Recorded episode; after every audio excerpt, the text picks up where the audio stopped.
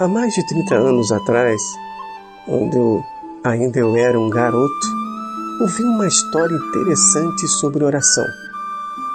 Conta a história que um homem estava se preparando para retornar para casa depois de um dia de trabalho. Ele havia levado seu netinho para sua fazenda e este brincava sem nenhuma preocupação. Antes de ir embora, ele se assentou em um toco, puxou seu neto para perto e disse ao menino: Agora vamos orar e pedir a Deus que nos mande chuva, pois há semanas, há semanas não chove.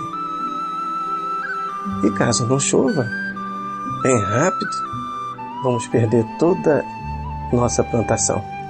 O avô orou e clamou a Deus, pedindo que enviasse chuva. E foi uma oração carregada de preocupações, porque ele tinha muitos compromissos e precisava muito que chovesse urgentemente sobre a plantação.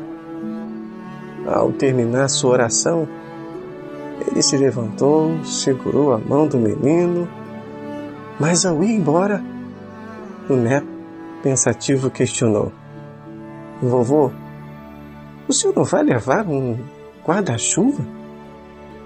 Fé, meus queridos, e oração são inseparáveis. Uma depende da outra. É muito importante para um cristão que sua vida de oração seja regada de esperança e convicção de que Deus tem poder para fazer muito mais do que pedimos. Qual é a base da sua vida de oração? Eu te pergunto hoje. Como você tem se apresentado diante de Deus? O texto de Mateus, capítulo 7, verso 7 diz: Todo aquele que pede, recebe. Todo aquele que busca, encontra. Todo aquele que bate, a porta se abre. Pedi e dá-se-vos-á. Buscai e recebereis. Pois todo aquele que pede, recebe. Todo aquele que busca, acha. Como você tem se portado diante dos problemas da vida? Você tem tido fé e oração? Ou você apenas tem tido preocupações e ansiedade? Pense nisso. Que Deus te abençoe e graça e paz.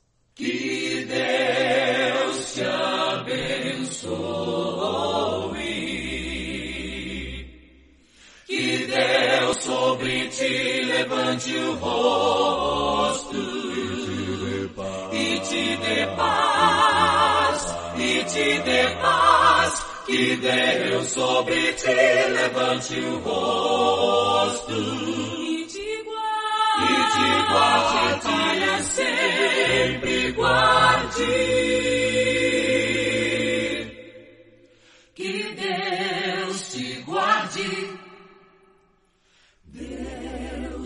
igual.